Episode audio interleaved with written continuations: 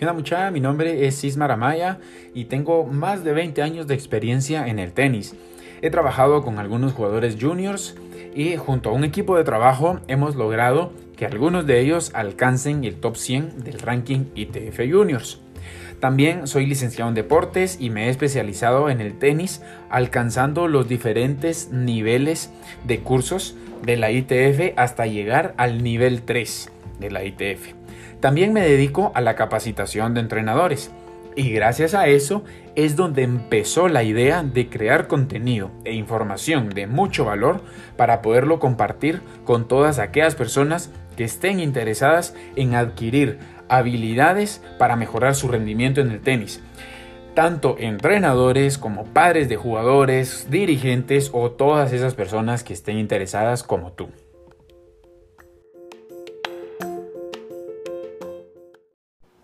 Hoy estoy molesto. Hoy estoy muy, muy enojado. Estoy furioso. Que nadie se me ponga enfrente porque no es quien me la hizo, sino quien me la paga. No, no estoy enojado, no estoy molesto, no estoy furioso, nada, nada de eso. Eh, es más, quiero que comentemos, que hablemos un poco acerca de este sentimiento, acerca de esta emoción del enojo. Y pues, ¿quién soy yo para estar hablando de esta emoción? Yo no soy ningún experto, no soy psicólogo, no soy eh, un especialista en enojo. Pues la verdad es que no soy nadie, pero eh, sí me considero que soy alguien que se enojaba mucho, era alguien de un temperamento muy, muy alto, muy fuerte, se enojaba, se molestaba y la forma en cómo reaccionaba no era la adecuada. Pero he ido modificando, he ido cambiándolo y pues no ha sido un proceso tan, tan fácil, tan rápido. Pero sí, cuando yo era adolescente, mi estado de enojo era altísimo. Ahora pues me pongo a analizar un poco más las cosas, ¿verdad? Y eso es lo que me gustaría que hagamos, que comentemos, que hablemos, que analicemos un poco acerca de esta emoción. Y así como esta emoción también está la felicidad, está la tristeza y hay un montón de emociones, pero pues hoy quiero que comentemos un poco acerca del enojo. Y para mí, qué es el enojo o, cómo yo lo veo o según mi percepción, cómo lo veo. Yo no es de que tenga la verdad absoluta, al contrario, eh, no la pretendo tampoco tener y si a alguien pues no le parece mi opinión, está también en su derecho. Pero para mí el enojo es como decir, veámoslo, pongámoslo un ejemplo. Es como la computadora o como una televisión una televisión tiene cables que jalan la señal y hay la pantalla que produce la señal, ¿verdad? Entonces, por ejemplo, la televisión tiene el cable HDMI. Ese cable HDMI uno lo conecta y ya te produce, te jala la señal de donde la estás jalando y te la produce en la pantalla. Entonces ya sale y una alta resolución con un sonido muy bueno y eh, todo perfecto. Pues es exactamente lo mismo. Las emociones junto con, eh, se podría llamar, o podríamos llamarlo, estos input, estos, estos como decir, cables que jalan esa señal, lo podemos llamar como mm, los sentidos. Por ejemplo, el tacto, el gusto, el olfato, la vista, el oído. Estos cinco sentidos son estos inputs, son estos cables que jalan la señal de algo externo, de algo de afuera. Pero lo que se proyecta en la pantalla son esas emociones, pero estas emociones se proyectan en base a, esa, eh, a esos inputs que se jalaron. Entonces van conectados, los cinco sentidos van conectados con las emociones. Y si nosotros analizamos esto, logramos como irlo encajando de esta manera, probablemente vamos nosotros como que descubriendo por qué me enojo o por qué me pongo alegre o por qué me pongo triste. Y, lo vamos a ir como manejando, ¿verdad? Pero ahora, con el tema del enojo, o sea, por ejemplo, eh, a mí me enoja el tráfico. El tráfico es una sensación que me produce, o sea, donde yo estoy sentado en el carro y con el timón, agarrando el timón, y entonces yo no puedo sentir el aire, o sea, el, tacto no lo tengo, o sea, no puedo sentir, a mí me gusta sentir mucho el aire, sea, el aire yo no lo tengo. Y esa sensación de que yo no avanzo, de que yo no me muevo, de que yo estoy parado, de que yo no puedo seguir, o sea, eso me produce a mí una molestia, me produce un enojo.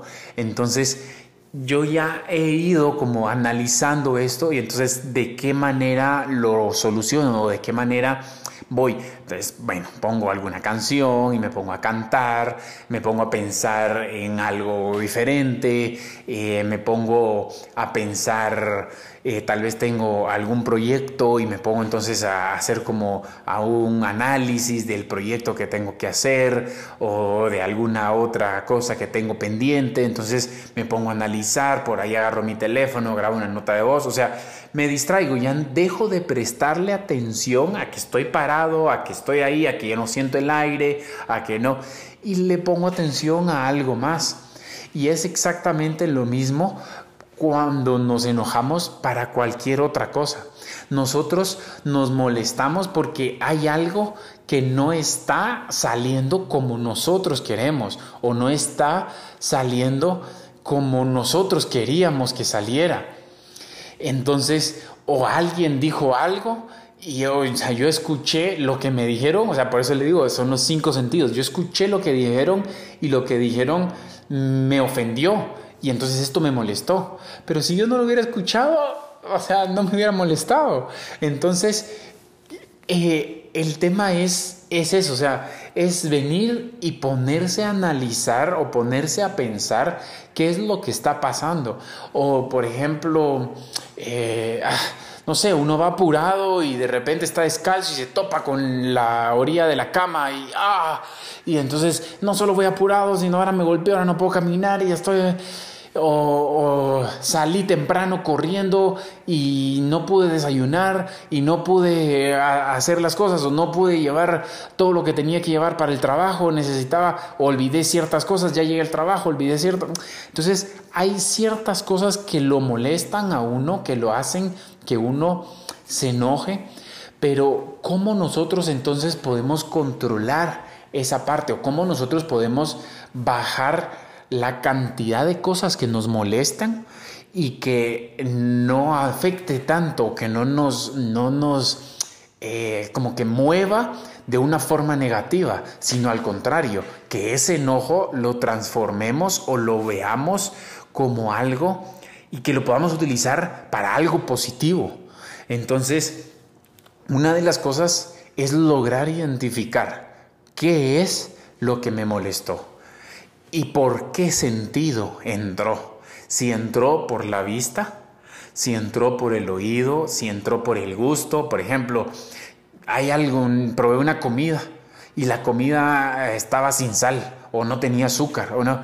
Y ya ah, la gran es que este no le echa azúcar, este no le echa sal, este restaurante, qué mal restaurante, no puede ser, o sea, ya, o sea, no, no se hizo, no está, no tiene sabor, pero ¿por qué molestarme? O sea, ¿por qué ponerme en ese estado emocional? O sea, yo no gano nada con ponerme en ese estado emocional. Y entonces, eso, cuando nosotros logramos identificar, o sea, cuando yo estoy en esa situación, en ese, en ese estado emocional, lograr identificar por medio de qué sentido entró, y hacer como un autoanálisis, darme cuenta y decir, bueno, esto eh, hoy no pude preparar mi desayuno, no pude eh, desayunar, me tuve que ir corriendo y esto me molestó porque salí y no me llevé las cosas que necesitaba para comer, eh, voy a tener hambre, voy a estar molesto, entonces, bueno, ¿qué hago? ¿Qué solución tengo, ya no salieron las cosas como yo quería y ya no van a salir las cosas como yo quería o como mis planes eran. Entonces, ahora, ¿qué puedo hacer? No cómo voy a corregir eso para un futuro, porque eso es otro tema, eso es otra cosa. No, ahora, ¿qué voy a hacer? Ah, bueno, entonces, O puedo pasar comprando algo en el camino, pero si ya voy tarde, no voy. Entonces, bueno, mando a pedir y que lleguen al trabajo. O eh, si no tengo dinero para mandar a pedir y que me lleven algo al trabajo, puedo pedirle favor a alguien más que me lleve algo de comer al trabajo. Si nadie puede llevarme algo de comer al trabajo, pues bueno, eh, voy a tener que ver en qué momento mm, eh, salgo y como no tengo dinero, le tendría que pedir prestado a alguien para poder comprar y poder salir en algún momento, tener unos 5 o 10 minutos, salir y comprar algo en una tienda, en una algo, hacer algo. Pero eso, o sea, empezar como analizar, seguramente no es de que voy a estar contento tampoco por esa situación, pero no venir y no echarle la culpa a alguien más o no echarle la culpa a algo externo porque al final no desayuné, no, o sea, ya no pasa nada. Eh, estaba mal de sabor la comida en ese restaurante, no es que el chef no sirve, este restaurante no sirve, o sea, está bien, ya no me la como porque no me la voy a comer, la dejo y listo, ya no me la voy a comer, pero ¿por qué echarle la culpa al chef? ¿Por qué? No, o sea, simplemente ya. Ahora, traduciendo esto al tenis o traduciéndolo a estar dentro de la cancha, nos pasa exactamente lo mismo nosotros fallamos una pelota que no debimos haber fallado y nos molestamos. Y entonces al molestarnos, nosotros venimos y decimos, no puede ser, es que todo lo fallo, es que no, fue esa pelota la que fallé, pero como no lo analizo, no me doy cuenta por medio de qué sentido está entrando, porque por ejemplo, tal vez la fallé porque la pelota la golpeé abajo, la dejé en la red porque le pegué abajo. Entonces, como le pegué abajo, casi dando el segundo rebote, cuando le pegué la se quedó en la red, ya no. Entonces, el sentido que entró fue un sentido de la vista, porque yo no vi la pelota de la manera como debía haberla visto, no me acerqué, entonces le pegué abajo. Si me hubiera acercado, ahí, entonces poner poder tener la capacidad de analizar eso. Entonces, ¿qué hago? Respiro, me tranquilizo, fallé esa pelota, hago unas 3, 4, 5 respiraciones profundas y empiezo a hacer ese análisis. ¿Por qué sentido entra este, esta molestia, este sentimiento? Ah, bueno, es el sentido del tacto porque está el calor insoportable, estoy jugando a una temperatura donde está muy duro y eso me tiene a mí ya de mal humor. Entonces, ah, bueno, entonces, ¿qué hago? Bueno, tengo ahí mi agua, me hidrato, eh, me refresco, me pongo algo en, el cuerpo, una toalla mojada. Eh, no tengo, bueno, consigo, pido el tiempo, el training para que me traigan algo, eh, termine el set, voy al baño, o sea, empiezo a buscar ese análisis, a buscar esa solución. Pero si yo me enfrasco en que sí, es que el sol, es que la cancha, es que el árbitro, es que esto, es que lo otro, entonces en lugar, o sea, buscar un culpable, siempre va a haber un culpable, siempre va a haber alguien que tenga la culpa, siempre va a haber alguien que es el que tiene la culpa y, y todo, pero no soluciono nada con encontrar a quién es el que tiene la culpa. O sea, no soluciono nada. Al contrario, eh, va, está bien, él tiene la culpa, ya encontré del culpable, eso era lo que quería, ya, ahí está. Pero ya lo dejo, yo no puedo hacer nada, son cosas que no están dentro de mí poder venir y, cambiar el sol, cambiar al árbitro, cambiar al contrincante, cambiar en la vida, eh, cambiar al chef del restaurante, cambiar, eh, quitar a los carros del tráfico, eh, cambiar, o sea, no sé, o sea, cualquier cosa que me moleste. no está en mi poder, o sea, está bien, es el culpable, tiene la culpa y ya, pero no está en mi poder poder modificar eso.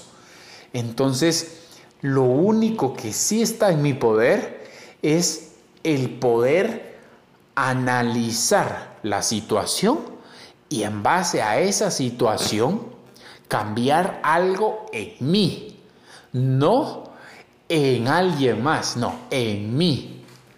Pero muchas veces hasta cuando nos molestamos, y lo digo por experiencia, nosotros ofendemos por querer echarle la culpa a alguien más, ofendemos, decimos algo mal, eh, le echamos la culpa a esa otra persona y no sabemos si esa otra persona eh, lo hizo con amor y nosotros al contrario, en lugar de estar eh, agradecidos o en lugar de estar pues tranquilos, no, estamos molestos porque hizo tal y tal cosa y eso nos molestó. Entonces, o sea, ¿y qué sabemos si, si lo hizo a propósito? Bueno, o sea, lo hizo a propósito, vino el chef, no le echó sal a propósito para fregar. O sea, yo no creo que haya algo que pase así, pero, pero si fuera así, o sea, ya, ¿qué? No regreso a ese restaurante, ya. O, o, pues, o sea, pero no por esa molestia, no por eso venir yo y ponerme a echarle la culpa a animal. O sea, vamos a encontrar soluciones.